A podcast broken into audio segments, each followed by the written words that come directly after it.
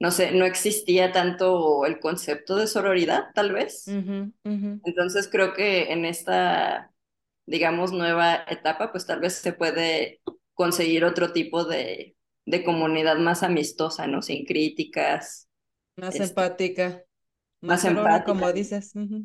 Porque de alguna manera, pues también el vestirte y el expresarte implica como una parte vulnerable, ¿no? Porque va a haber gente se va a burlar de ti, va a haber gente que te va a señalar, van a preguntar en qué teatro te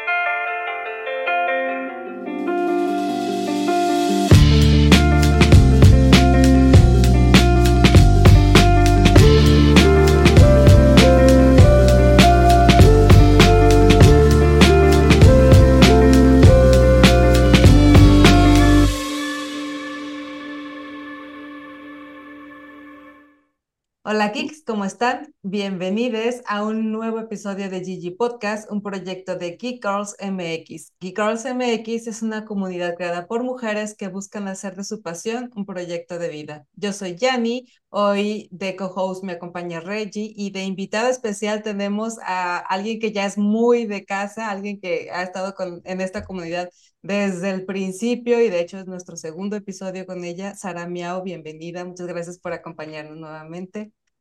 Ay, muchas gracias por invitarme. sí, no, la verdad es un gustazo siempre tenerte por acá. Vamos a platicar con ella, nos va- más bien nos vamos a actualizar porque ya hemos tenido charlas, una charla previa con ellas y se van a la primera temporada. El episodio número 12, para ser exactos, es en donde platicamos previamente con Sara Meo. Ahí pueden encontrar como la precuela de este episodio. Pero bueno, este, antes de comenzar, mm, como ya es costumbre y no queremos que se nos quite esa bonita costumbre, agradecerles a todos ustedes por acompañarnos nuevamente en un nuevo episodio, recordarles nuestras redes sociales y recordarles y pedirles que se suscriban a todos nuestros canales. Si no lo han hecho aún, por favor, háganlo. Si son nuevos acá y les gusta lo que estamos haciendo, por favor, suscríbanse, compartan. Eso nos ayuda mucho somos una comunidad eh, sin fines de, de, lucro que realmente lo que viene a hacer aquí es compartir, inspirar y apoyarnos entre nosotros. Y bueno, les decía, nuestras redes sociales son Geek Girls MX, en todas partes nos pueden encontrar así. Eh, también este podcast lo pueden escuchar en, en Apple Podcasts, en Spotify, en Google Podcasts, en todos los lugares donde se escuchan podcasts, casi todos estamos ahí y en YouTube también nos pueden ver. Y bueno, también es importante comentar que es gracias a nuestro querido patrocinador RSS que nosotros podemos hospedarnos en todas esas plataformas. RSS, pues como les digo, es una plataforma para hospedar su proyecto de podcast y para distribuirlo. Si están buscando opciones, vayan a visitarlos. Ahí van a encontrar seguramente algo muy bueno. Y por último, recordarles nuestra página web, nos encuentran en la web como geekgirls.com.mx. Ahí viene todo lo relacionado con esta comunidad y los eventos que realizamos a lo largo del año. Y ahora sí, vamos a empezar Espera, con esta charla. ¿Qué me antes de que se me olvide, es que es algo que justo vamos a tener una reunión próximamente, o sea, interna, pero que estén al tanto de las redes sociales porque seguramente el próximo mes vamos a empezar a avisar sobre el Make Something Awesome de este año. Digo, para que estén atentas.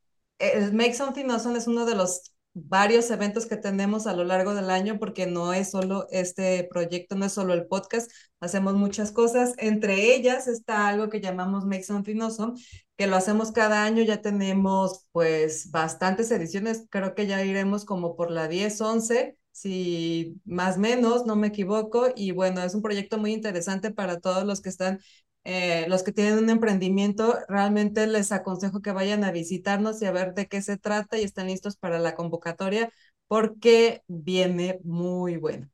Y bueno, gracias Reggie por, por recordarnos y gracias por, por pasar el mensaje también aquí a la comunidad. Y ahora sí, vamos a empezar con la charla. Ahora sí, chicas, las dos, bienvenidas. Vamos a empezar con el chal. Muy bien. Muchas gracias, Yanni. Y bueno, como comentó hace poquito Yanni, digo, ya tenemos el episodio con Sara, que para que lo vayan a checar.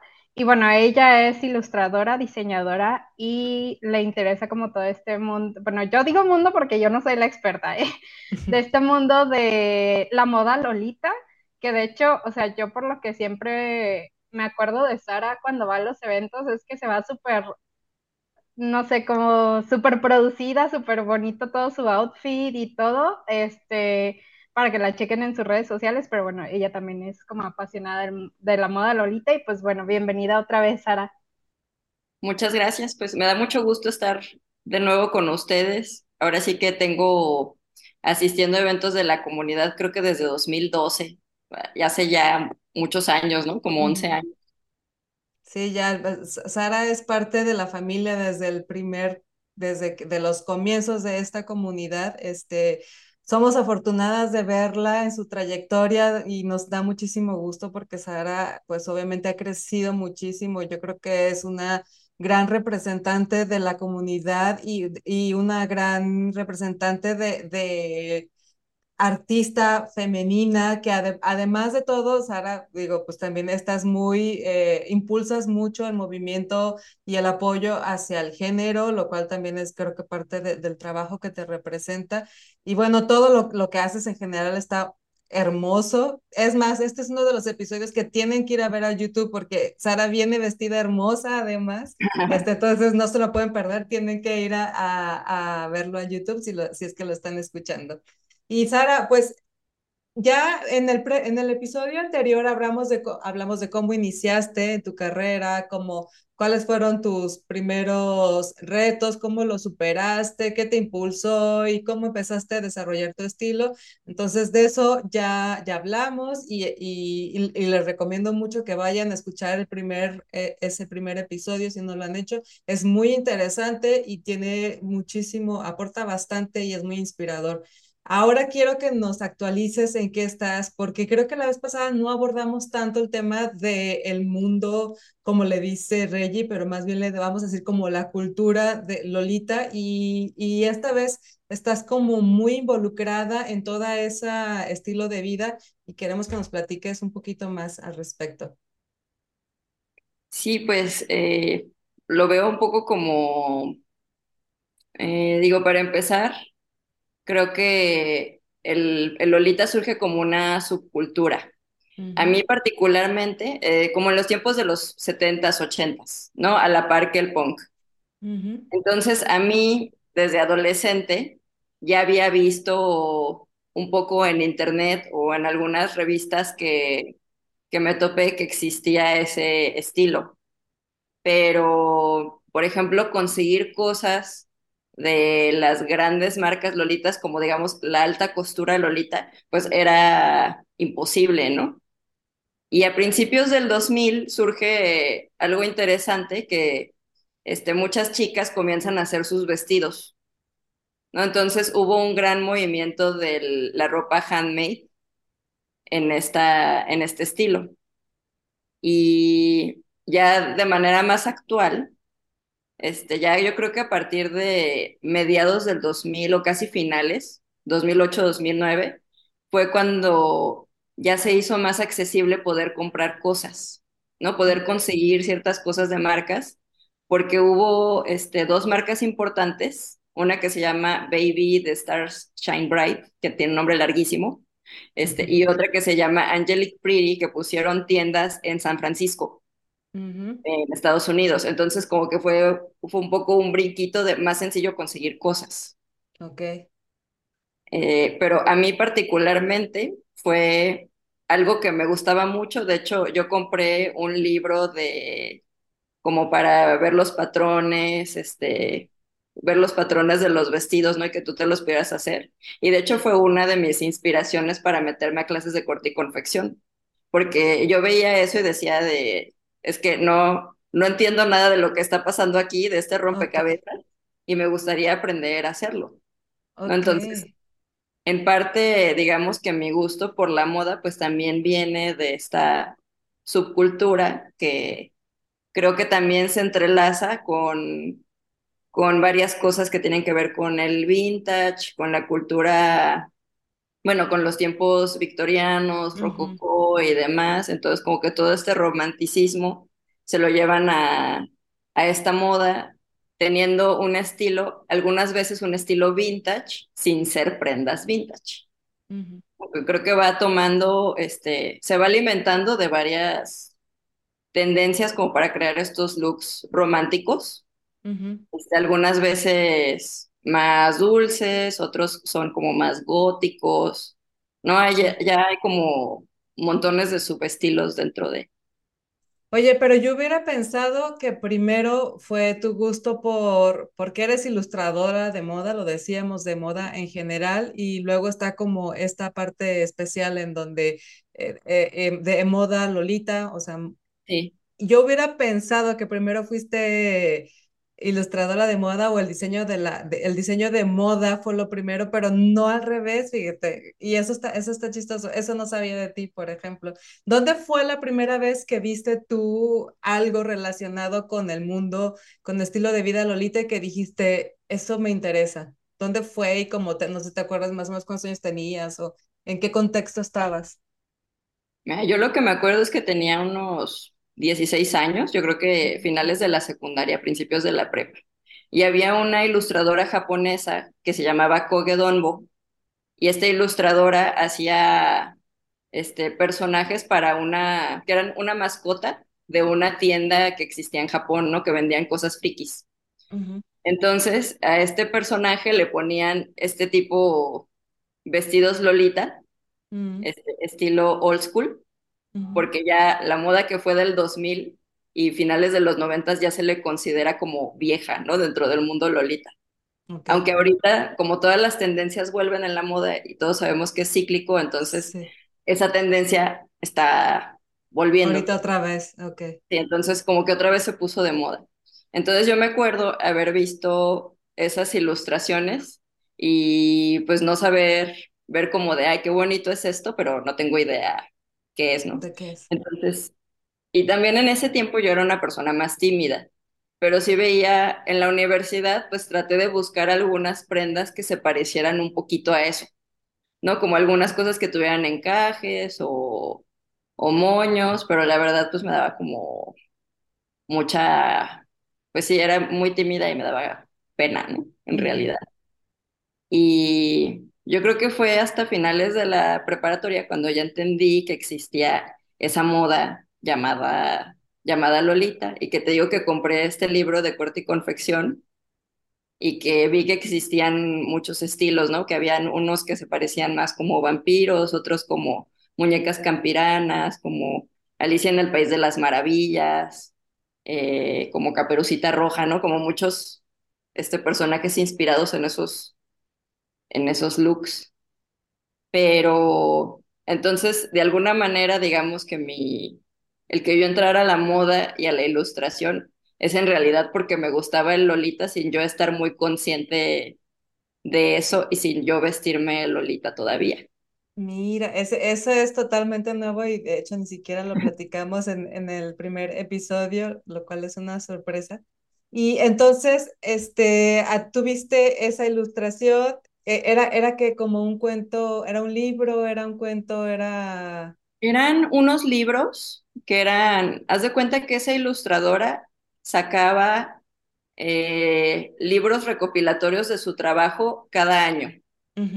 Entonces tenía el libro del 2000, el libro de 2000, no sé, tenía como el del 2000 al 2005. ujú. ¿no? Entonces cada año sacaba un libro y en esos libros venía que ella dibujaba, además de dibujar varias cosas, pero había mucho con ese, Con ese estilo. estilo. Ah, ok, ok, qué interesante.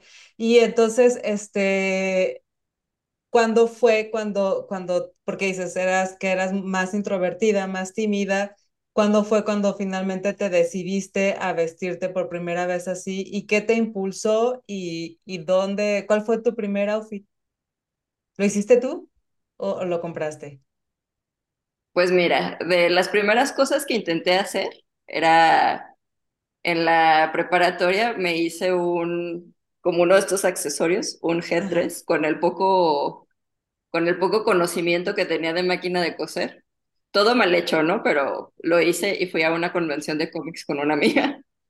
ok, Pero eh, también lo que es curioso de Lolita es que es un movimiento que se da mucho entre, se supone que inicia más con chicas adolescentes y ya cuando llegan a una cierta edad lo dejan. ajá, digamos que ya llegan como a los veintitantos y, entonces se lo abandonan, ¿no? Por lo menos en Japón es como más común. Entonces yo digo que yo soy una Lolita tardía, en realidad, porque la primera, la primera prenda que tuve la conseguí en San Francisco, en un viaje que hice con mi amiga Edith, que. Edith también es parte De de la comunidad. Sí, de, de Geek Studio, sí. Sí, entonces ahí compré una blusa, ¿no? Y tuve una, uno de los primeros eventos de Sarah Miao fue una fiesta de té, y pues ya yo traía esa blusa con una falda de tul, pero bueno, no era un estilo completo Lolita. Realmente ya cuando, digamos, tuve mi, mi primer outfit más completo, fue porque eh, con varias amigas viajamos a Tokio. De hecho, también fui con, con Olivia Spell, Ujú, que Que también ya ella es estuvo parte de aquí. mi grupo de amigas Lolita aquí, y que también se le hizo un podcast hace... Sí, él, ella está en la, en la temporada número 3 y también ya tuvimos co- con ella un podcast. También vayan a verlo, está muy interesante y es, si quieren saber más del mundo Lolita, también con ella platicamos mucho sobre esto. Sí, entonces uno de nuestros sueños pues era poder viajar a Japón, ¿no? Y que de hecho, no sé, pasaron cosas muy chistosas en todo ese viaje. Eh, Yo llegué al aeropuerto y un señor como que se la pasan entrevistando extranjeros y preguntando de, ay, ¿por qué vienen a Japón? No, y yo dije, ah, pues yo vengo con mis amigas al distrito de la moda, a Harajuku, para ver tiendas, ¿no? Esa es mi principal motivación. Y luego nos dijeron de, ah, las podemos grabar cuando vayan a ver tiendas. Y yo dije, como, qué creepy, pero bueno, está bien. Dije, teóricamente es más seguro. Y bueno, de esa experiencia estuvo divertida porque también nos acompañó una chica que era la traductora que al final se hizo amiga de nosotros. ok. Entonces fui a una tienda, este, hay una tienda que se llama Closet Child que venden ropa lolita y gótica y de varias, como de varios estilos, este, pero que es de segunda mano. porque eh, la moda Lolita también, si digamos, si compras buenas piezas, tiene un importante valor de reventa. ¿no? Es mm, como si tú compras una pieza de, de Chanel, pues tú sabes que esa, no sé, que ese saco va a seguir valiendo o que esa bolsa va a seguir valiendo tiempo después.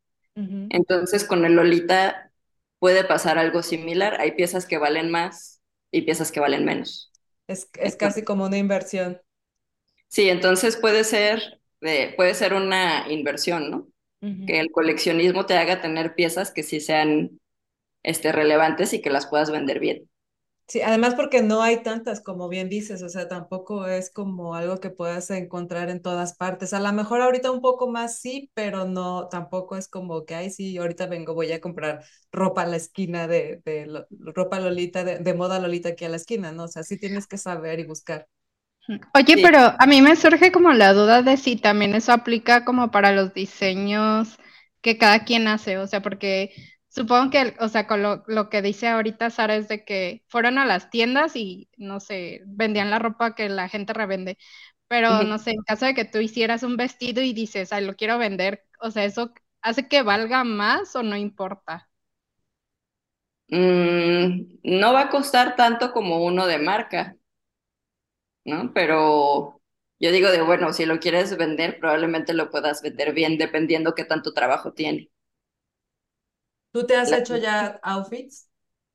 sí, pero bueno, volviendo a ese punto de la historia, básicamente fui a la tienda y ahí compré mi primer vestido.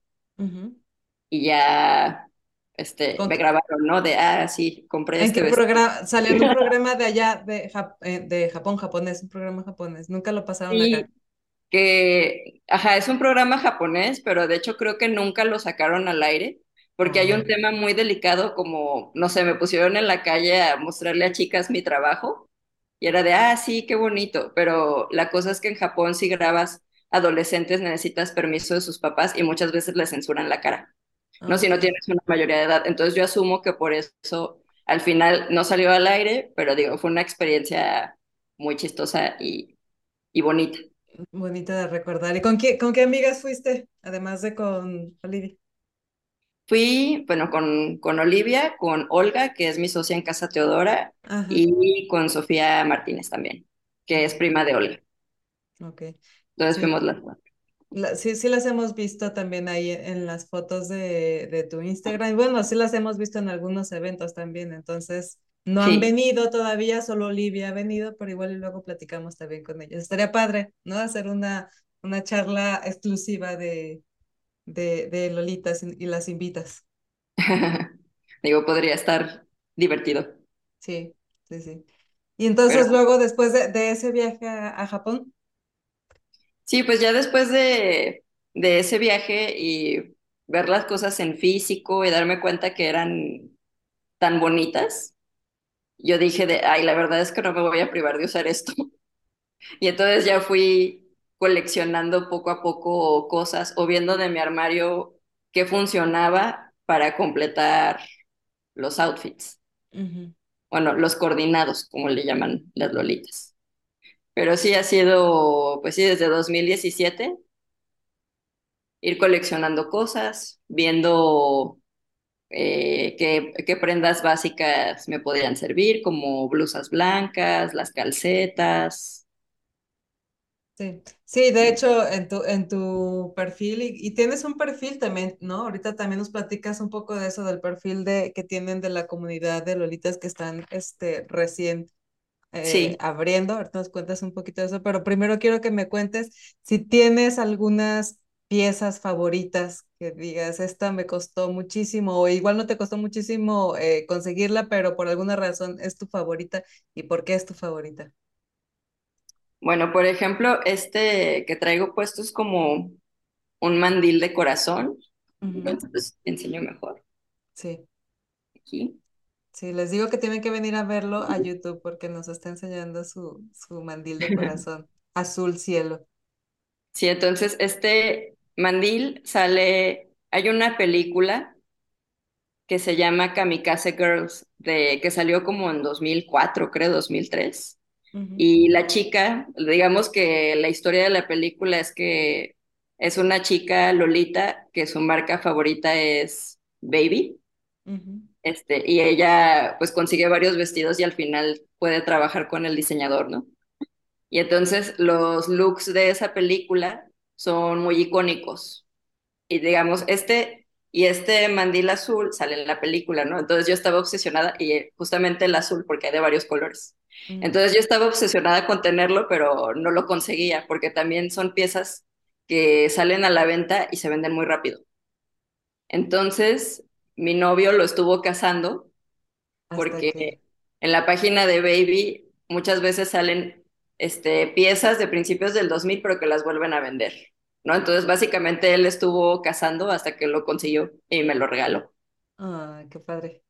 Entonces, y también, pues nunca había tenido una pareja que, que digamos que también le interesaran esas, esas que se como... identificara contigo. Sí, eso, eso está súper padre. ¿Cómo, cómo fue que se conocieron? ¿En algún evento o algo así?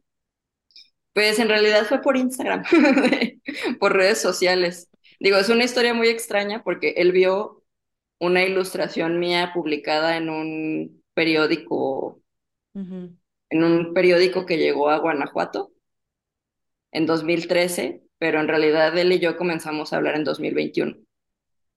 Entonces, él me ubicaba como ilustradora desde hace mucho tiempo, pero fue hasta mucho tiempo después que ya comenzamos a hablar y que también a él le gustaba este tipo de moda, pero no se había animado a usarla.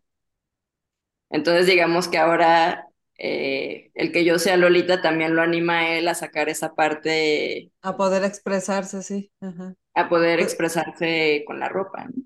No, pues qué padre, es- está, está, porque sí, o sea, no es, co- es común, o bueno, a lo mejor es más de lo que pensamos, ¿no? Porque yo digo, no sé mucho de dónde puedes encontrar y, eh, el, el- este estilo de vida, porque además no es solo la moda, o sea, hablábamos hace ratito que igual hay ciertas cosas que podríamos decir es un estilo de vida más que solamente moda Lolita. En tu caso, ¿qué otra cosa, además de, de vestirte para, en, eh, porque vas a eventos y todo este tipo de cosas. ¿Qué más haces que estén relacionados con este estilo de vida?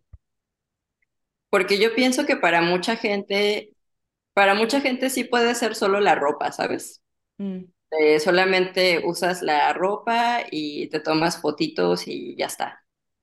Pero digo, en mi caso, pues es, me gusta este tipo de estética. Esta estética también es parte de lo que dibujo. Este, los muebles que tengo en mi casa también corresponden. Este, también me gusta mucho el té y las tazas. Entonces, bueno, tengo un, un amigo que es un diseñador español que se llama Fidel y justamente en el evento que hubo en Perú lo vi. Y algo de lo que él me contaba es que en realidad, digamos que él él ya era así, pero se dio cuenta que en el Lolita eran como él, mm, ¿no? Entonces, más bien, él ya tenía todas estas cosas, estos gustos por lo romántico, por los encajes y por incluso posa- por cosas este, macabras y demás. Él es diseñador de, de vestuario, entonces hace vestuario para teatro, pero también hace vestidos Lolita únicos, ¿no? Entonces, él hace un, un vestido y lo vende. Y ya, no Y vuelve a es hacer el único. Ajá, ok. Y es el ok. único. Ediciones, ediciones únicas. Wow.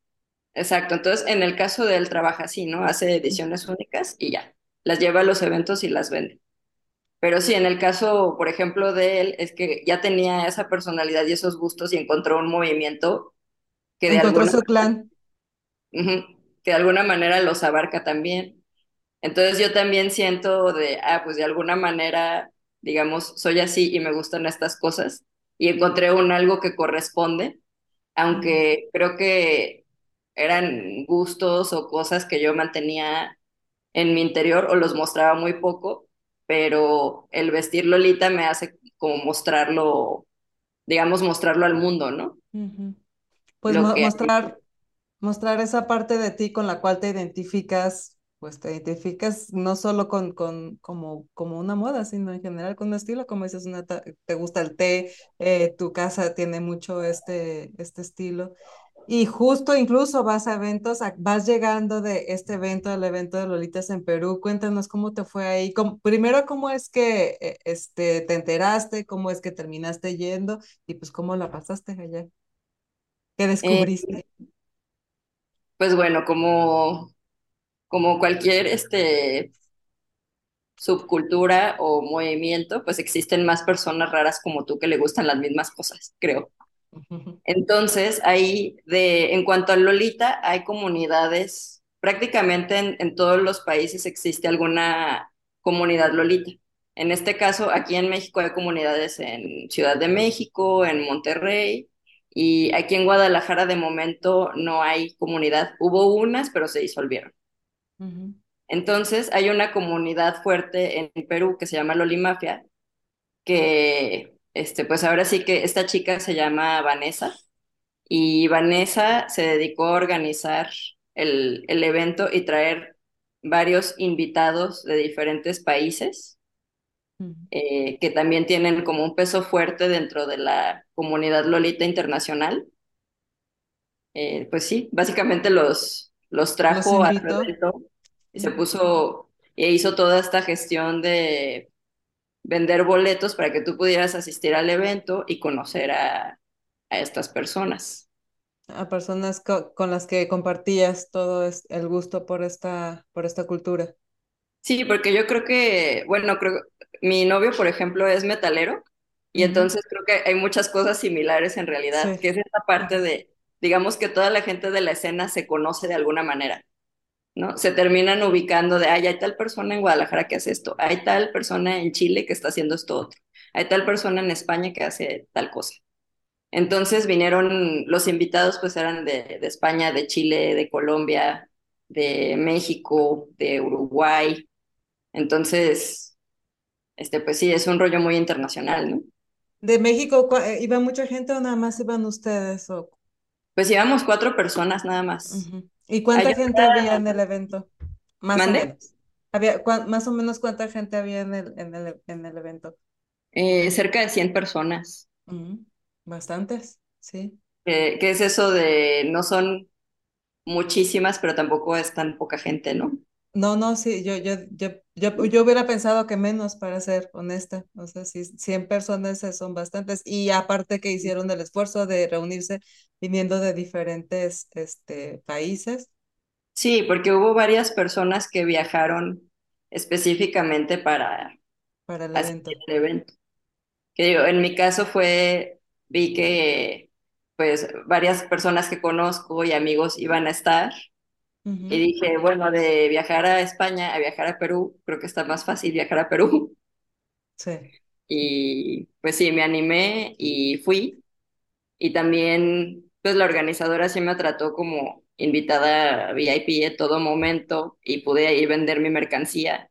Lo que sentí muy lindo es que ya había varias personas que me ubicaban. Entonces sí hubo muchas chicas que me dijeron, ay, eres Sara Miao, qué bonito que viniste a vender este, cosas, qué bueno que nos visitaste y demás. Entonces, eh, algo de lo que yo tenía duda era qué tanto me conocían dentro de la comunidad Lolita, ¿no? Porque digo, aquí en, en México o en Guadalajara sí tengo un peso como ilustradora de moda o que me conocen más, pero ujú, ya dentro de esa comunidad específica pues era de, pues vamos a probar ujú. qué onda, ¿no? ¿Y, qué- y por qué, por qué era que te conocían? ¿Qué, qué de tu trabajo, qué de ti era lo que conocían que trascendió has- hasta que personas de España, de Perú, de, de Chile te conocieran? Pues mi trabajo de ilustración y también mostrar mis, mostrar mis coordinados en redes. Mm, Ok. Tengo una cuenta de TikTok que se llama Hola Sara Miau, que la manejo más como un blog y ahí sí subo más cosas de combinaciones de cosas, ¿no? De prendas. Y en mi Instagram, digamos normal, el de Sara-Miau, ahí normalmente publico más cosas de trabajo, aunque ahorita sí lo combino como moda lolita y cosas de trabajo. Y este, con mis amigas, este, bueno, están en Instagram como Lucrecia y Olivia, porque muchas veces siento que en el Lolita es como este rollo de Clark Kent y Superman, entonces puedes conocer a la gente por su, por su sobrenombre, pero no sabes cómo la vida real, ¿no? Sí, sí, Ajá, sí, es un poco chistoso porque conoces al personaje. sí. Suele pasar, pero y entonces regresando al rollo de las comunidades, igual aprovechamos porque me contabas que tú, tú junto con todas ellas estabas, estaban, pretendían abrir una comunidad, una nueva comunidad aquí en, pues bueno, eh, sería la base en Guadalajara porque físicamente están ustedes aquí, pero ¿cómo funcionaría? Igual podría entrar gente de cualquier otra parte o cómo funcionaría esta comunidad. Pues mira, generalmente las comunidades son para poder este, hacer reuniones en físico. Mm, Entonces, pues sería gente que venga a Guadalajara cuando nosotros hagamos algún evento. Eh, este otro Instagram que tengo con mis amigas lolitas se llama Freely Things Club, que luego se los puedo pasar. Y el concepto es un poco que es como, bueno, el logotipo es como un ojito de anime que todo lo ve. Entonces, es un poco como una logia masónica, pero de broma, pues, Okay. en realidad. Entonces es esta idea de, ah, bueno, somos una, pues sí, somos como una comunidad kawaii, este, como una sociedad secreta o algo así. Ok, ok. ¿Y van a, van a abrir, ya tienen abiertos el Instagram o apenas van a, van a abrirlo? Sí. Lo, ten- lo empezamos a abrir, bueno, lo abrimos como en 2021 y ya por las ocupaciones de cada una lo dejamos y ya ahorita lo estamos reactivando. Ajá, Y la idea, bueno, porque normalmente subíamos como post o cosas acerca de, de nosotras, de recomendar lugares y, y demás, pero ahorita sí tenemos la inquietud de generar algunos eventos para conocer más chicas que les interese este tipo de, de moda. O bueno, u hombres, no sabemos de qué. Es más complicado, generalmente siempre hay muchas más mujeres este, involucradas que hombres en este movimiento, pero bueno, si nos escucha alguien que le interese también, hombres están invitados, supongo, así es.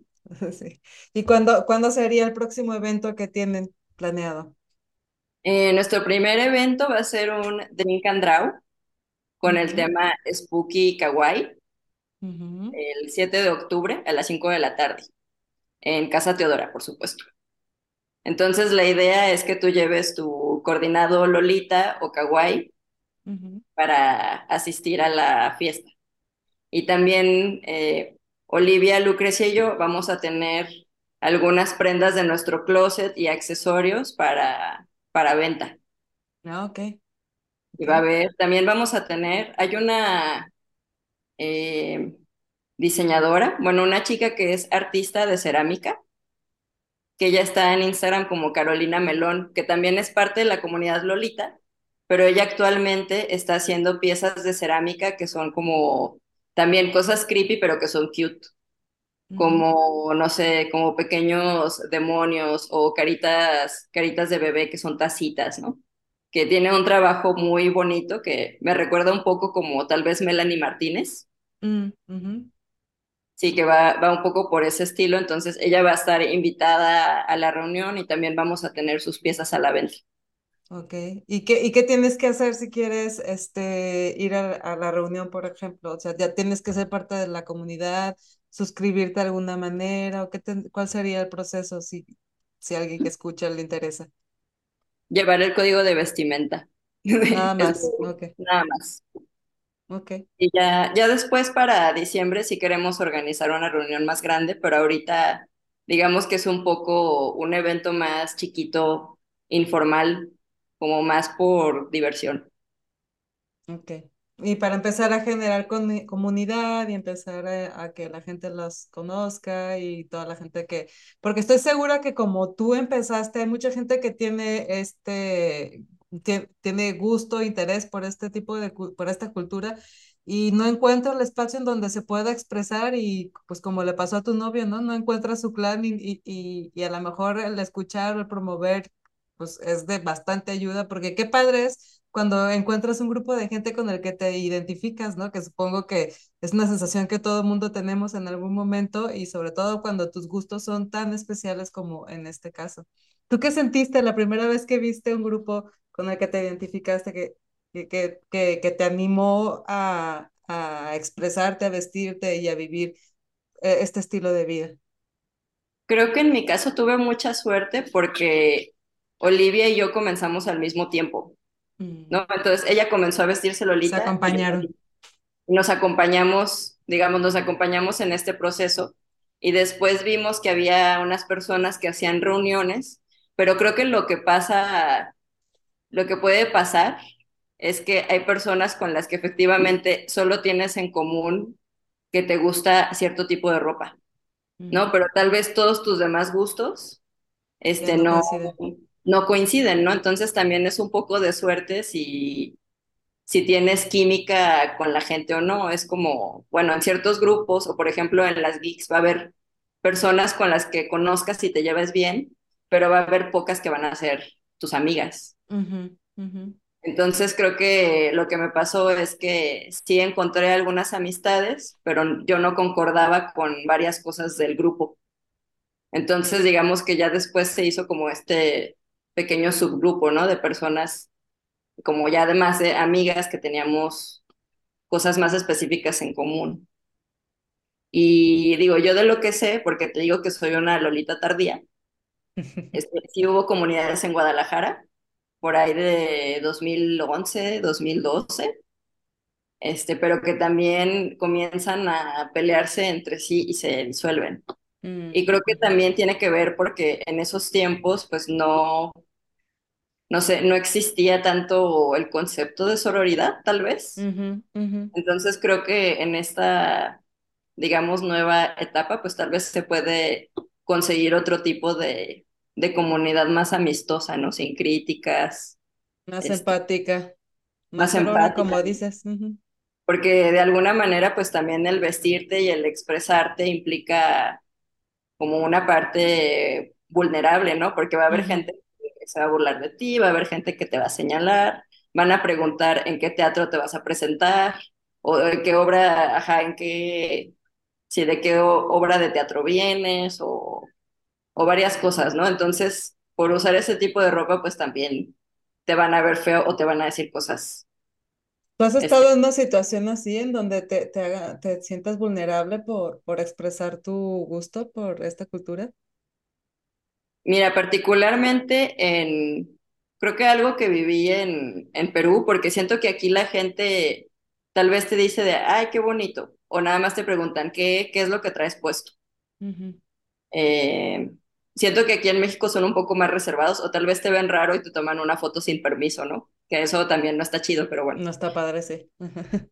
Eh, lo que pasaba ya es que como éramos un grupo de gente tan grande, hagan de cuenta, el primer día se hizo una reunión en un hotel, que hubo pasarela, la venta de cosas y demás, y el segundo día fuimos a una casa del centro de la ciudad, también a una sesión de fotos. Entonces, mientras esperábamos que abrieran la casa, pues pasó muchísima gente y pues éramos un grupo de unas 50 personas vestidas de esta manera y pues éramos muy llamativos, ¿no? Entonces, sí hubo gente que preguntaba o que querían tomarnos fotos y nosotros de pues no somos un espectáculo, ¿no? No queremos que nos tomen fotos. Eh, entonces creo que ahí sí fue un poco más de acoso, pero creo que era porque éramos un grupo muy grande. Que también creo que puede ser tanto difícil cuando es un grupo muy grande, muy llamativo, o si vas tú solo o, o bueno, tú sola a un lugar como no seguro donde no te sientas tan segura para usar esta ropa. Pues eh, eh, sí es- está, está triste, ¿no? Que de repente exista todo, e- estas reacciones, pues no precisamente adecuadas, porque entiendo que llamen la atención, entiendo que, que digas, ok, es diferente, pero de eso a que a que ex- te, te expreses de una manera en que incomode a la otra persona, pues creo que hay una, hay una línea, ¿no? O sea, sí, sí, sí puedes voltear a ver porque, bueno, pues si te, si ves a- algo que te llama la atención en la calle, pues volteas y ves, pero de ahí a que hagas una acción que además incomode a la otra persona, pues también creo que lo puedes evitar, lo puedes evitar. Te puedes quedar con nada más con decir, ah, ok, este, qué padre, ¿no? Y, y, y ver al grupo de personas y ya, sin, sin llegar a más. Pero bueno, Sí, este tipo de situaciones eh, pasa desafortunadamente en todas partes. Yo me acuerdo de una vez que hicimos un viaje de chicas biker tengo una prima que liderea una comunidad de chicas biker y en alguna ocasión yo la acompañé y es un viaje que se hace a diferentes lugares de aquí de, de México en moto, puras mujeres en moto. Imagínate tú la, o sea, la carretera llena de 100 mujeres en moto. Una vez nos para- pararon los federales, pero solo porque se querían tomar fotos. Fue así de que, ¿qué pasó? ¿Qué pasó? ¿Qué hicieron? ¿Qué hicimos? ¿No? O sea, ¿qué pasó? ¿Por qué nos pararon? No, nada más querían tomarse una, una foto. Ok, ok, muy bien. Tomamos la foto y seguimos en- con, con el camino. Esa vez íbamos a, a Colima. Pero bueno, entiendo, Oye, entiendo ese lado. pero, pero por eso es importante lo que dice Sara de tener como estos espacios de comunidad donde además de que compartas lo que te gusta, o sea, que también te sientas seguro y de que las demás personas sabes que no te van a juzgar por lo que te gusta, cómo te vistas, cómo vivas, ¿no? O sea, porque es como, bueno, pues yo vengo aquí porque me gusta, pero sé que la otra persona que también se viste igual que yo, que tie- tiene los mismos gustos que yo, no me va a decir, ay, mira, viene vestida así, ¿no? O sea, Sí, creo que también es importante, o sea, que también haya como estos espacios seguros, como dice Sara, para cualquier tipo de persona que quiera expresarse como quiera expresarse, ¿no? Sí, totalmente, totalmente. Y creo que es la finalidad de esta comunidad que están abriendo, ¿no, Sara? Sí, que sea, te digo, una comunidad más, pues ahora sí que más sorora, más, este, Inclusiva. como de apoyo, ajá. Un poco más de apoyo para las personas que quieren empezar. También he sabido de varias chicas Lolita que, que les gusta, pero no tienen con quién juntarse, ¿no? Que están como ellas solas. Sí. Entonces, creo que sí se podría hacer una comunidad con una nueva ideología o incluso, pues ahora sí que de toda mi experiencia de las Geek Girls, que es una comunidad que te abraza, que te apoya, que si tú tienes un proyecto te ayuda a impulsarlo, publicitarlo, ¿no? Que si no sabes cómo hacer algo, pues este, te arropan entre sí. Entonces, se me hace muy padre que yo he tenido esa experiencia muy positiva de comunidades con mujeres, pero es curioso porque dentro de la moda Lolita y también como este espectro de la moda Harajuku, como de estas culturas que también surgieron en ese distrito de la moda, hay ciertas comunidades en diferentes ciudades, pero que hay este, un poco como de ambientes tóxicos o hay casos de acoso, ¿no? Cosas muy fuertes. Mm. Entonces, eh, sí me gustaría pues que digamos que esta nueva comunidad que vamos a tratar de formar pues esté libre libre como de estos prejuicios y que las chicas se puedan sentir en un lugar seguro. ujú, Y cómodo, sí, y donde puedan compartir pues justo eso, ¿no? Su gusto por, por la cultura y todo lo que conlleva. Sí, claro. Sí. Y bueno, y ahorita que dijiste que, esta, que este evento va a ser el próximo 7 de octubre en Casa Teodora, también aprovecho para preguntarte qué está pasando en Casa Te- Teodora ahorita, porque Casa Teodora es otro de los proyectos que tienes. Sí, así es. Pues Casa Teodora es un espacio cultural aquí en Guadalajara. Yo ahí tengo mi, este, mi showroom y mi espacio de trabajo. Entonces también cuando quieran comprar merchandising de Sara Miao, pues ahí, de, ahí lo tengo, hay. ahí lo tengo a la venta y expuesto. Y pues es una comunidad de, de personas de la comunidad creativa. Bueno, como es, es una comunidad creativa, diría yo. Pero también tenemos espacios que se rentan. Ahorita, pues hay- nos han buscado mucho para hacer talleres ahí en la casa, ¿no? Que es el fuerte, y también en el jardín hay presentaciones de libro y demás actividades culturales, bazares. Ahorita, pues, generalmente trato de que mis eventos sean en Casa Teodora, pero ahorita, de hecho, según por la fecha que este podcast va a salir.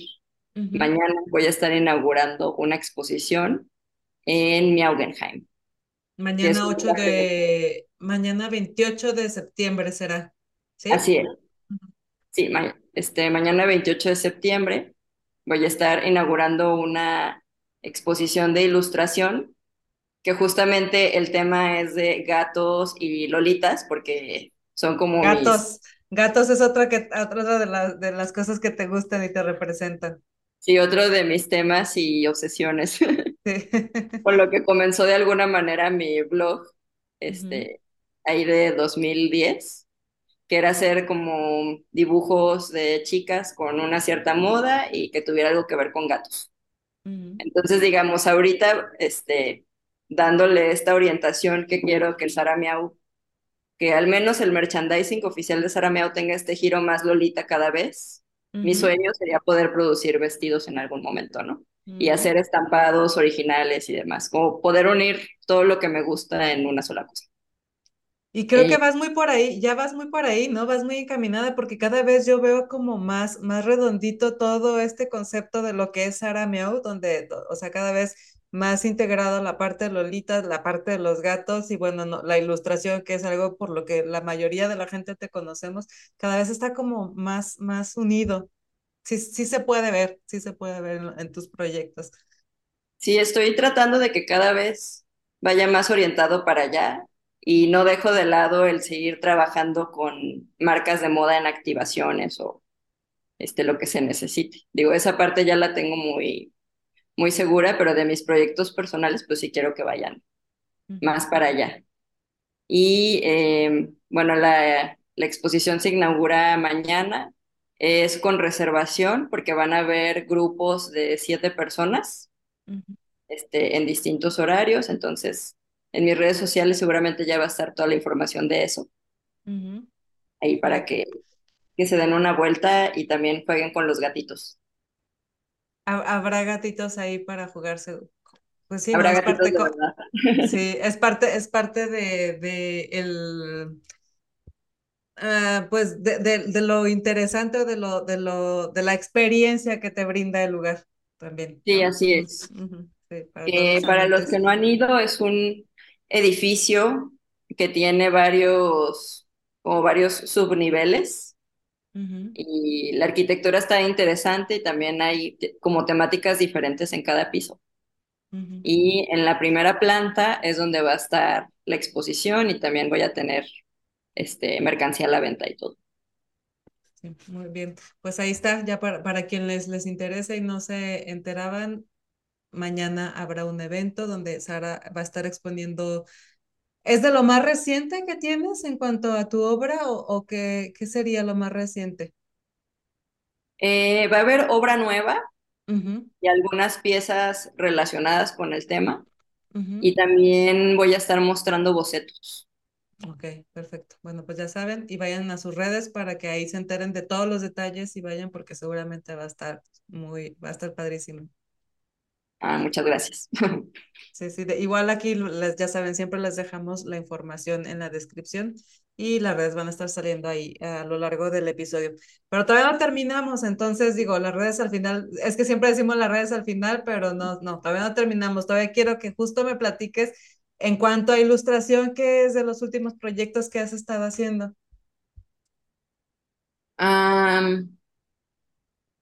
Pues mira, ahorita de ilustración tengo el proyecto de sacar un libro de colorear con el tema Lolita para la FIL Guadalajara.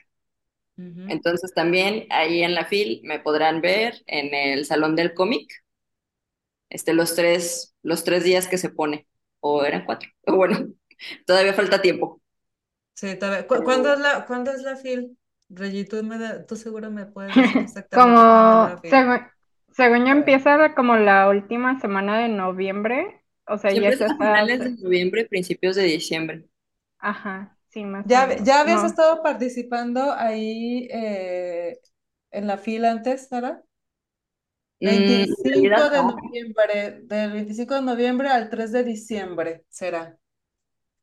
Mm, había hecho colaboraciones con editoriales locales, Ujú. Pero nunca he puesto un puesto de Sara Miau como tal, que ¿Y también esta fue, vez sí? esta vez sí. Ok, ah, qué padre. De lo más seguro es que invite a otras ilustradoras, ¿no? Para que pongamos este, cosas ahí. Pero lo que se me hizo curioso es que, bueno, la FIL ya tiene varios años en que le está dando espacio a ilustradores. Muchas veces son ilustradores de cuento infantil.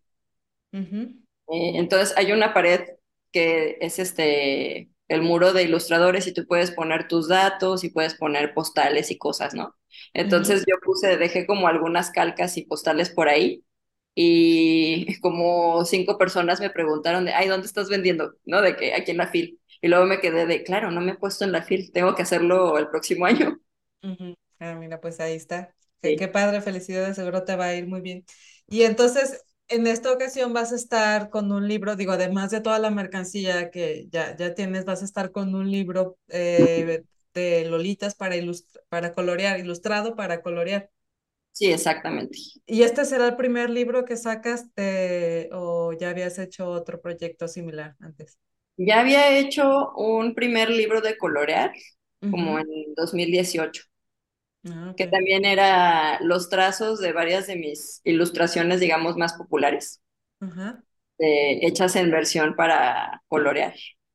Pero este dije, bueno, lo voy a orientar, ahora sí que lo voy a orientar al mundo Lolita y todas las ilustraciones van a ser de Lolitas, ¿no? ¿Y alguna vez has escrito historias o, o solo, solo ilustración? Eso es lo que me gustaría, digo, este año no lo pude concretar, de hecho sí me gustaría mucho hacer algún libro escrito e ilustrado, eh, pero yo creo que ya para el siguiente año es algo que me gustaría mucho hacer. Sí, estaría padre que nos contaras un- una historia, una, una historia relacionada con el mundo Lolita y a lo mejor un poquito ahí de tus anécdotas. Sí, podría estar entretenido. Oye, ¿y qué, qué, qué de todo lo que haces te emociona? ¿Qué te emociona ahorita? ¿Qué, qué, qué te tiene emocionada de todos tus proyectos? No vas a decir todos, pero uno que más. Pues digo, en realidad, lo que pasa es que para mí el 2022 y parte del 2021 fueron años muy complicados a nivel emocional y familiar. Entonces realmente esos años, los, el año pasado me puse como en modo de reserva, que era de, bueno, no importa si no produzco tanto, trataré de cuidar mi salud mental en este momento, ¿no? Porque no podía con más. Entonces, en este momento ya me siento más renovada, como con más aire para poder seguir, pero siento que ahorita no tengo una, digamos, como una meta específica profesional. Más bien ahorita busco estar tranquila con lo que hay, siendo muy honesta. Y, y seguir más como tus gustos, ¿no? Estar haciendo cosas que van más con lo que a ti te identifique, con lo que te sientes a gusto lo que tienes ganas de expresar ahorita.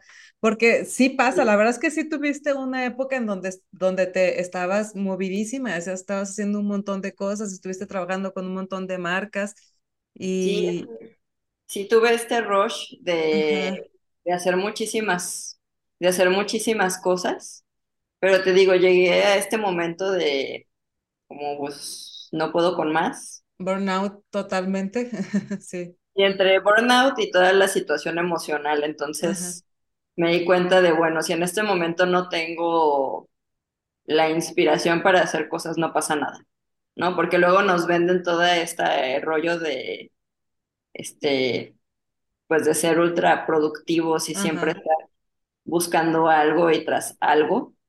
Entonces digo, en este momento es de, ah, bueno, voy a volver a reiniciar a hacer cosas, que también este año han pasado cosas, cosas padres como la colaboración con TUS, la colaboración en la, con la activación de Aldo, este, también ahí con Kraken Pinturas, que me hicieron este patrocinio, y es una marca mexicana para pintar eh, como productos, para pintar cosas de piel. Mm, ok. Entonces, te, te, buscaron y te, y te, ok. Sí, entonces es esa parte de, de, ah, mira, uno se pone en el mood y como que van surgiendo Va cosas. Pero sí, de, momento te digo, no estoy como, no estoy como segura para dónde, siendo honesta. Creo que me he enfocado en, eh, pues también por mucho tiempo no tuve pareja, duré sin pareja como cinco años, ¿no? Y en este momento ya tengo una pareja estable y también quiero disfrutar como de este momento.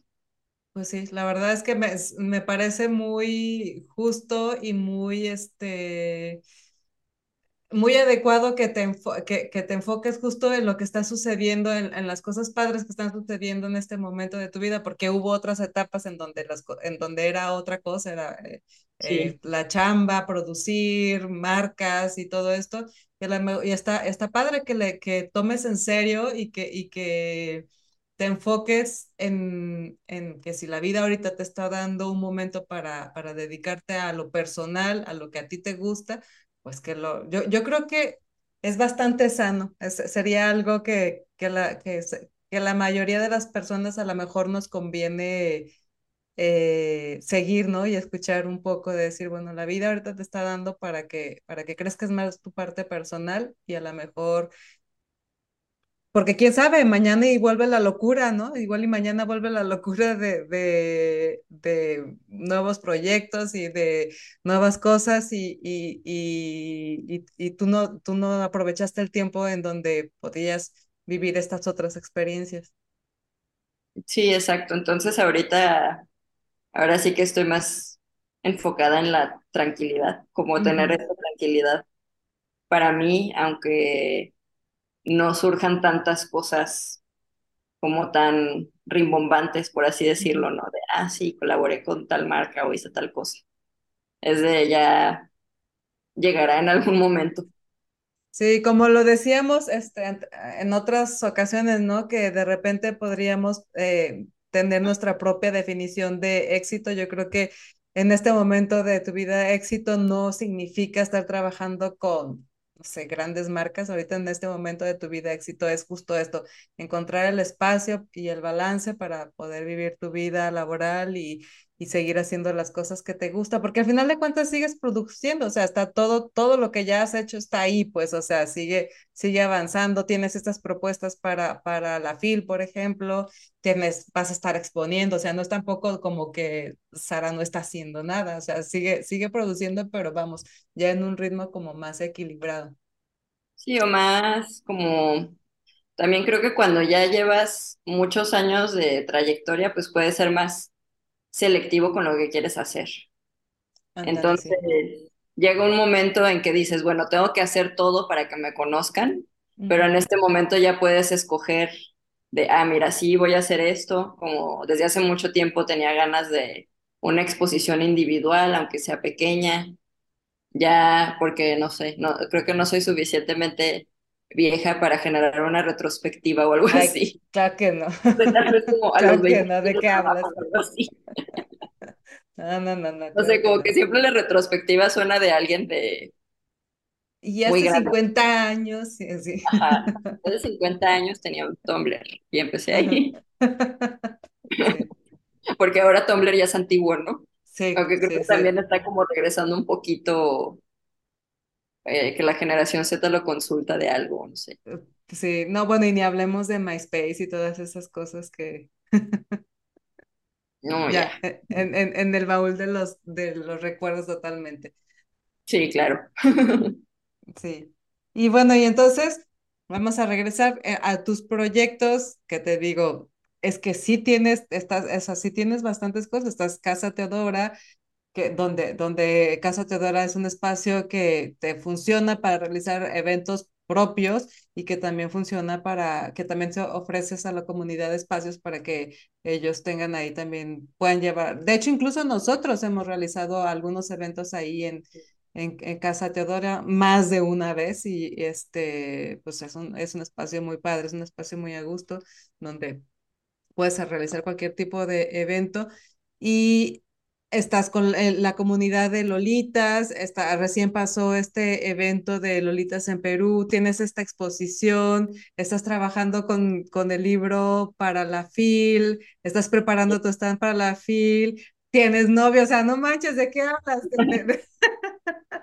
¿Cuál no estoy haciendo nada? De que, de que, o sea, no quiero saber qué era hacer, qué, qué era estar ocupada.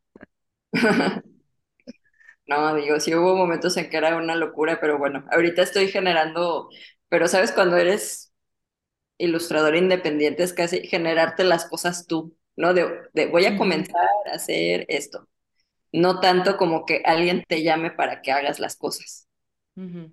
Entonces creo que sí me pasó que tuve una temporada grande de gente me llamó para hacer cosas y ahorita yo estoy generando estas cosas. Ujú. Sí, pues lo que decíamos, diferentes etapas en, a lo largo de, de tu trayectoria. Ya te Sí, tocó la etapa de estar picando piedra, tocando puertas, ahora ya estás en esta etapa en donde tú eliges, tú tienes sí, esa, es. la oportunidad de, de elegir. Y hablando de eso, fíjate que hace poquito, este, eh, está como muy recientes episodios que hemos tenido con otras ilustradoras con Diana Martin, por ejemplo, que también la Sí. conoces, y este, Ana Sarabia también, y hablábamos mucho, coincidió, fíjate, fue coincidencia, en ese momento no lo traje yo a, a la, a la charla, pero ahora sí me llama la atención de que ambas decía, hablaban de su espacio para crear, que, que Ujú. como ilustradoras necesitan más que un estudio y una cosa así muy sofisticada, eran más como de encontrar su espacio cómodo para, para trabajar. Eh, Diana, por ejemplo, comentaba que a ella le encantaba, que tenía su estudio y todo, pero ella fe- era feliz dibujando en la mesa de, en el comedor de la cocina, por ejemplo. Y este, y, tam- y también Ana, ¿no? Decía que ella, pues, para ella realmente era el lugar en donde se sintiera como cómoda, como confortable ese era el lugar para crear. ¿Tú tienes algo así también? ¿Tú también necesitas, tienes como un espacio especial en donde puedas, donde te inspire crear?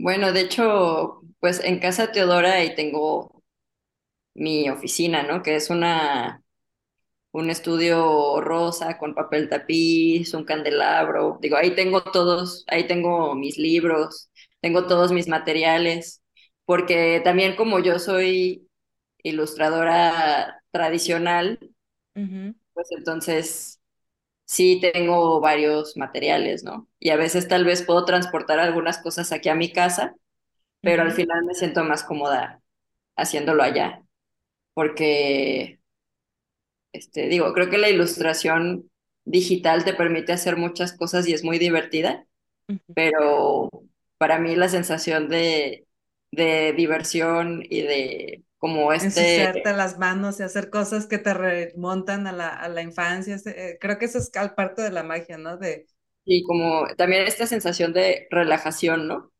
Cuando lo estás haciendo manualmente, pues es muy distinto a cuando lo haces de manera digital. Sí. Pero sí creo que lo digital pues te permite llevarlo muy fácil a todos lados. Pero en este caso a mí sí me gusta tener un espacio físico para, para hacerlo. Y, y bueno, todo el mundo conocemos que tu, tu trabajo eh, para- está muy realizado bajo la técnica de la, de la acuarela, pero ¿tienes alguna otra técnica, digo, con, que, que utilices, que te guste, que sea... Ujú. Eh, pues también me gusta mucho el wash. Ujú, Eh, Me parece muy divertido y ahora que he estado trabajando también con plumones acrílicos, eh, también te permiten hacer cosas muy lindas, ¿no? Dejan una textura muy opaca y luego puedes pintar encima. Entonces también esa técnica me ha gustado mucho, porque digo, en la ilustración de moda tradicional, que, donde hacen figurines y demás, utilizan muchos rotuladores, como Charpak y de ese estilo, pero no sé, no, no me gustan tanto. Creo que es una técnica cara. Para poder generar un degradado necesitas como tres plumones y luego para todos los colores que necesitas. sí, Entonces, por eso la acuarela me gusta más, ¿no? Porque dura mucho. eh, digo, en mi caso, pues ya la domino más, entonces, pues digamos que es como mi técnica de confort, pero también el wash me gusta mucho. sí. Sí, yo me acuerdo de cuando estuve estudiando, obviamente nos enseñaban muchas técnicas, este, y sí, de las que menos, con las, la que menos le agarré el rollo, digo, no me dedico a eso, o sea, las conocí porque era parte de, lo, de, mi, de mi formación académica, o sea, era parte del plan de estudios, soy diseñadora gráfica, y entonces acuarela y, pero de las que más me costó trabajo y, y nunca terminé de agarrar el gusto fue justo eso de con el marcador, ya sabes, y solvente y todo esto, jamás pude, jamás pude, fue, fue muy frustrante para mí esa, esa técnica, tengo que decirlo.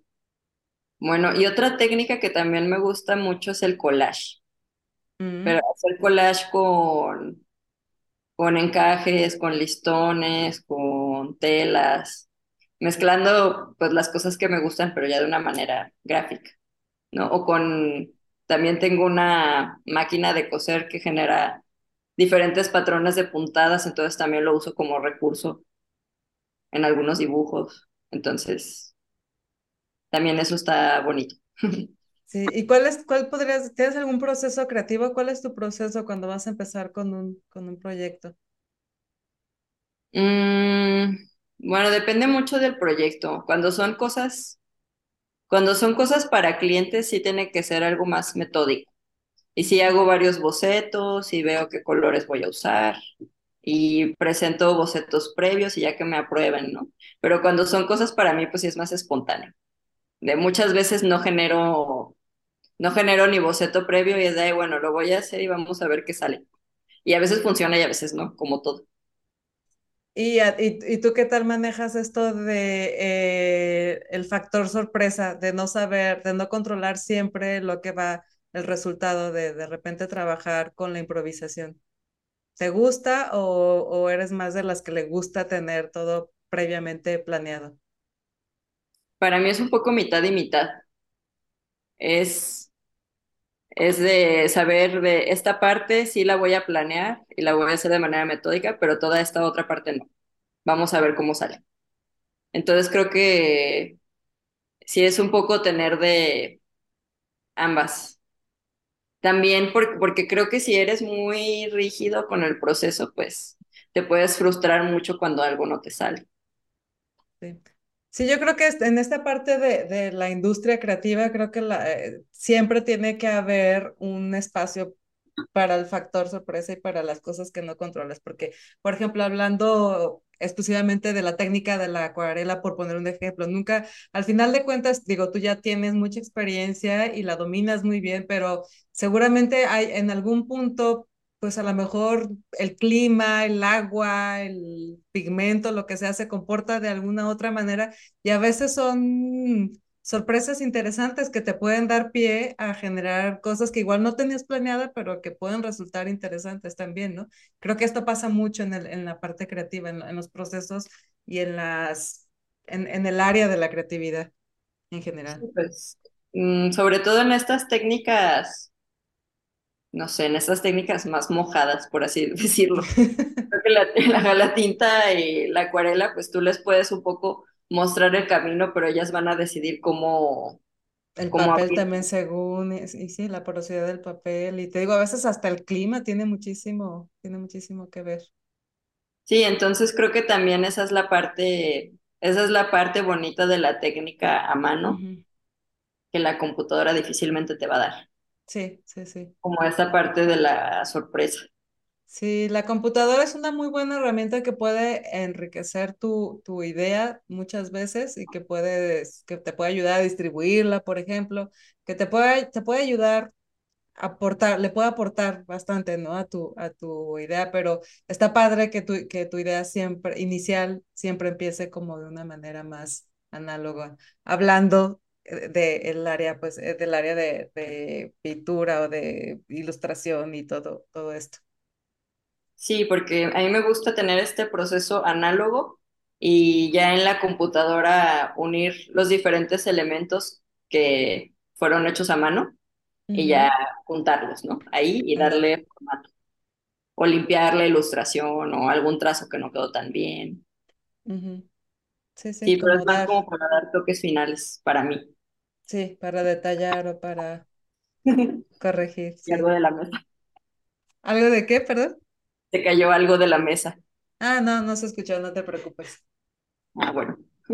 Pues muy bien, pues no sé, Sara, si tienes alguna otra cosa que nos quieras contar respecto a tus próximos eventos, algún, alguna otra cosa que te falte que nos invites, porque queremos, digo, obviamente los vamos a mandar a las redes para que se informen y estén al día de lo que estás haciendo, pero si, si falta algo más de mencionar aquí, pues adelante. Bueno, entonces les recuerdo, eh, uh -huh. mañana 28 de octubre va a estar la eh, inauguración de la exposición en Miaugenheim. Uh -huh. eh, en redes podrán confirmar los horarios. Eh, también en Miaugenheim estamos planeando un Drink and Draw, del que próximamente daré fechas. Y con mi grupo de Freely Things Club vamos a tener nuestro Drink and Draw en Casa Teodora el 7 de octubre, sábado 7 de octubre a las 5 de la tarde y también vamos a llevar eh, prendas Lolita para vender y accesorios. Y eh, de hecho también voy a ir a un, a un evento en Ciudad de México porque también estoy interesada en que la comunidad de Lolitas mexicanas me conozcan más. Uh -huh. Entonces hay un evento organizado por una comunidad que se llama Royal Hive, como abeja reina, uh -huh. que va a ser creo que 21 y 22 de octubre y también ahí voy a llevar cosas para venta. Entonces okay. ahora sí a, a basarear un poco. Pues muy bien, igual y para las personas que nos están escuchando y están en la Ciudad de México, pues que sepan que también por allá vas a estar. Sí, así con, es. Presentando tu trabajo. Pues muy bien, muchísimas gracias. Ya se nos pasó la hora, más de la hora aquí platicando, pero bueno, ya saben que esto es algo, es, está bien raro que, que cumplamos con el objetivo de solo durar una hora. La verdad es que siempre hay mucho de qué platicar. Y bueno, pues muchas gracias, Sara, de verdad, por venir otra vez a platicar con nosotros y actualizarnos en lo que estabas haciendo. Ya andaba yo buscando mucho esta actualización porque te veía haciendo muchas cosas. Y mira, eso que tú dices que estás ahorita como relajada y yo igual te veo haciendo un montón de cosas. Entonces, gracias por venir a platicar con nosotros. Espero no sea la última vez, tengamos más actualizaciones más adelante, totalmente invitados y recomendadísimo que vayan a seguir las sus redes sociales, las cuales son Sara, si quieres eh, recordarnos. Bueno, me pueden seguir en Instagram como arroba sara-miau. Todas mis redes las encuentran en mi página web, saramiau.com. También tengo un como blog en TikTok que es Hola Sara Miau. Y pues también pueden seguir a Casa Teodora. Este, la página web es casateodora.mx. Y bueno, también tengo el Instagram con mis amigas, arroba Freely Club, eh, que también les dejaremos todos los datos en el podcast. Sí. Sí, sí, seguro ahí, ahí, los vamos a poner todos en la descripción de, del podcast para que si les interesa sepan en dónde encontrarla. Muy bien. Muy bien. Y bueno, pues también aprovecho para recordarles nuestras redes sociales, las cuales son geekgirls.com.mx. Ahí también pueden encontrar más información en general de todos los eventos que realizamos, incluso de nuestras invitadas. Y bueno, somos una comunidad, pueden unirse también a nuestro Sisterhood, eh, en donde normalmente también damos espacio para que publiquen cosas ustedes que, que puedan ser del interés de la comunidad. Y Reggie, estuviste muy callada hoy, ¿qué pasó? Esos son los vecinos que no me dejaban hablar. Ah, entonces le, eh. tenías en mute para que no se escucharan los ruidos del vecino. Ok, ya te entendí. este, pero, digo, volverles a recordar, eh, bueno, como dice Yanni, también en la página web, creo que nunca lo hemos mencionado, pero hemos estado trabajando y actualizando esa parte de que todos los episodios de los podcasts los, los pueden encontrar ahí es así como la pequeña descripción de qué es el podcast y el, el video a YouTube y pues, obviamente las redes sociales de la invitada.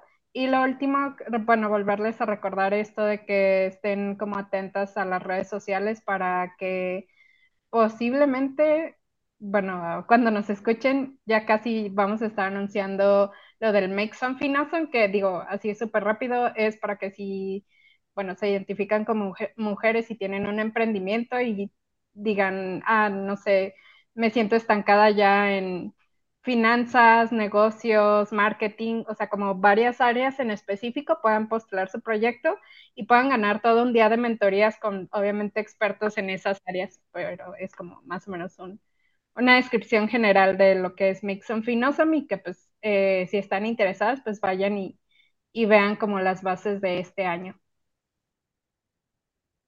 pues ahí está, muy, muy, muy oportuna la información porque sí se me estaba pasando a mí. Entonces, gracias, Reggie. Este, mira, no habla, pero cuando habla, directo al grano. Muy bien, pues muchas gracias. Gracias a todos los que, a todos los que nos escucharon. Síganos en, en nuestras redes, tanto a Sara como a nosotros. Y pues nada, nos vemos en el siguiente episodio. Y muchas gracias. Gracias, chicas, por acompañarnos. Gracias por la charla. Muchas gracias. Bye.